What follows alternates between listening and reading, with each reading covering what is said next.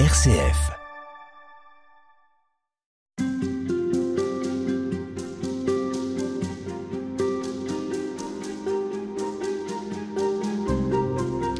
Père Paul-Dominique Markovitz, bonjour. Bonjour. Nous évoquons avec vous les équipes Notre-Dame et le Père Caffarel, son fondateur. Alors avec tout ce qu'on disait jusqu'à maintenant, on pourrait croire que les équipes Notre-Dame ne sont pas très tournées vers l'extérieur, qu'elles sont plutôt centrées sur Dieu, sur leur couple, sur leur famille. Et pourtant, même si ce n'est pas un mouvement d'action, comme d'autres mouvements en ont fait le- leur ADN, il n'en est rien parce que le Père Caffarel exprime bien la mission qu'ont les couples et les équipes, c'est-à-dire de rayonner ailleurs qu'à la maison, d'être en mission. Il dit la sainteté qui jusqu'à maintenant semblait appelée au retrait du monde affirme son droit de cité en plein monde. Vous partagez ce, ce point de vue? Bien sûr. Mais qu'est-ce qu'ils rayonnent, les couples? Et qui est leur mission première? Dès qu'ils sont reçus, qu'ils se sont donnés l'un à l'autre, leur amour, la fidélité, je t'épouse et te reçois. Ce qu'ils rayonnent, fondamentalement, c'est leur amour. Le sacrement de mariage et le sacrement de l'amour, ce qu'ils ont à rayonner, c'est l'amour qui est en eux. L'amour qui est en eux, la relation qu'ils ont avec Dieu. Alors, c'est pour ça qu'on peut avoir l'impression que c'est très centré sur eux, etc. Peut-être, mais ça doit être une, impression fugace. Car la réalité, c'est que d'abord, 90% presque des, couples sont engagés dans l'Église, dans la société, dans euh, toutes sortes de- d'engagements. Mais pourquoi? Parce que au fond de, me- de même, leur mission, c'est de rayonner leur amour. Alors, on peut, euh, la mission des équipes Notre-Dame, ce serait de travailler à, je ne sais pas, laisser les, les- pour des tas de choses. Mais c'est pas non. La première mission et la seule mission, c'est vraiment de rayonner leur amour. Et ça, je, je suis désolé pour les équipes Notre-Dame, c'est la vocation de n'importe quel couple chrétien. Et euh, après tout, n'importe, même s'il n'était pas chrétien, il faut qu'ils rayonnent leur amour. C'est ça fondamentalement qui est leur mission. Et la deuxième mission, qui est pareil, la pareille, c'est de recevoir les gens, l'hospitalité, hein, où les gens viennent chez eux, où ils vont chez les gens, hein, cette espèce de réception qu'on a entre couples, entre amis, etc. Et alors des gens qui ne sont peut-être même pas chrétiens, hein, eh bien, peu importe la religion et les choses, les différences, c'est que on rayonne, on doit trouver des couples qui rayonnent leur amour, qui écoutent, qui respectent. Le mot central, un des mots centrales chez le Père Caffarel, chercheur de Dieu. Tout le monde cherche quelque chose. Au moins la paix, tout ça. Et lorsqu'on rencontre des gens qui sont des chercheurs aussi, de vie profonde, de Dieu, hein, eh bien, il y a un rayonnement. Alors les gens repartiront après de chez, un couple chrétien, euh, il nous a fait du bien et, c'est, euh, on voit qu'ils sont chrétiens. Peut-être, mais peut-être qu'ils se rendira pas ça du tout. Hein ils, sont sympathiques. Mais l'amour qui est dans le couple chrétien aura rayonné en eux. Il y a une espèce de connivence qui doit se faire entre ceux qu'on reçoit. L'hospitalité. Il y a un très beau discours de Paul VI en, en 1970 qui montre cette hospitalité. Hein. Euh, il a une expression. Les couples chrétiens, les couples sont le visage souriant de l'Église. Alors justement, on écoute une intervention du Père Caffarel, c'est à Rome, on est en 1970, donc juste après le Concile Vatican II, et c'est un discours sur les équipes Notre-Dame face à l'athéisme. Le foyer chrétien est cette église en réduction dont parlait Saint Jean Chrysostome, cette cellule d'église dont nous entretenait Paul VI hier matin. Tous les autres lieux de culte seraient-ils fermés, désaffectés, détruits? Comme en certaines régions du monde, la famille chrétienne reste la demeure de Dieu parmi les hommes. Et parce que Dieu y demeure, c'est un lieu où Dieu agit. Continue d'opérer ces mirabilia, ces grandes choses dont nous entretient la Bible. C'est une histoire sainte que l'existence d'un foyer chrétien, parce que c'est une histoire conduite par Dieu. Et ceux qui viennent lui demander l'hospitalité, qu'ils en aient conscience ou non, y trouvent celui dont c'est la demeure. Je voudrais vous avoir communiqué ma conviction qu'un foyer de chercheurs de Dieu est, dans notre monde qui ne croit plus en Dieu, qui ne croit plus en l'amour, une théophanie, une manifestation de Dieu, comme le fut pour Moïse ce buisson du désert qui flambait et ne se consumait pas. Voilà, on vient d'entendre le père Caffarel. Il est question d'hospitalité, on en parlait à l'instant. Oui, c'est ça.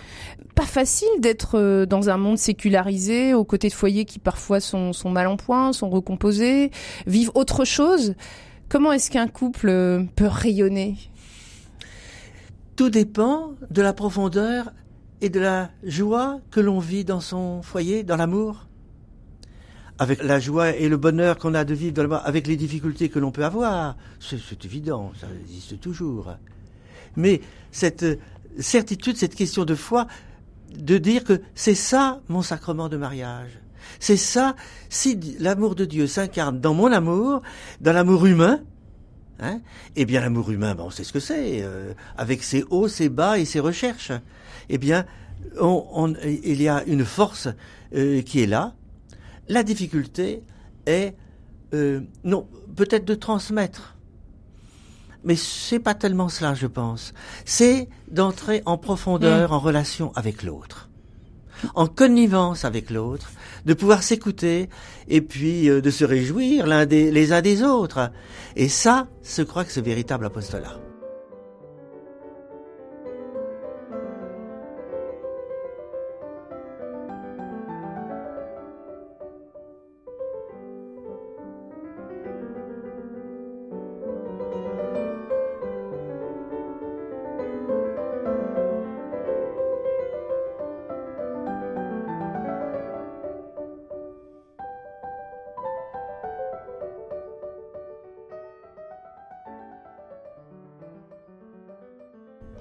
Alors, le père Caffarel euh, va évoquer aussi l'évangélisation euh, à laquelle sont conduites les couples. Alors cette fois-ci de, manière plus affirmée.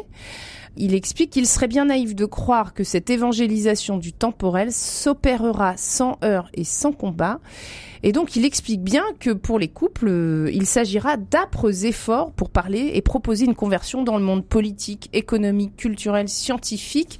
Le père Caffarel, il appelle quand même les ouvriers, les paysans, les chefs d'industrie à devenir des saints laïcs. Oui.